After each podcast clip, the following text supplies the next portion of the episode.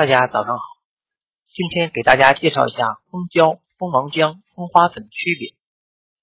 第一是它们的采集来源不同，蜂胶是蜜蜂采集天然树脂，加入自身分泌物以后混合成的一种胶状物质；蜂王浆是工蜂吸食蜂蜜与花粉以后，经过自身咀嚼产出的一种高营养分泌物。